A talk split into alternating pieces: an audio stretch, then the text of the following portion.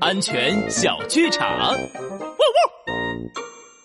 嘿嘿嘿，大象老板，我新买了一款三无牌零食大礼包，你快来一起尝尝吧。三无牌，这名字我好像在哪里听过。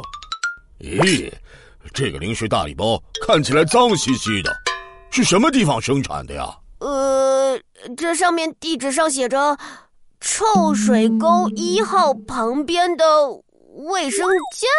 嗨，管他哪里生产的，好吃就行。哦，这可不行！拉布拉多警长说了，不要吃这种来历不明的食品。没错，这些来路不明的食品生产条件可能很不卫生。安全警长，拉布开讲。一旦食品生产人员身上有病毒。病毒很有可能会被传到食品上，吃这种食品会生病的。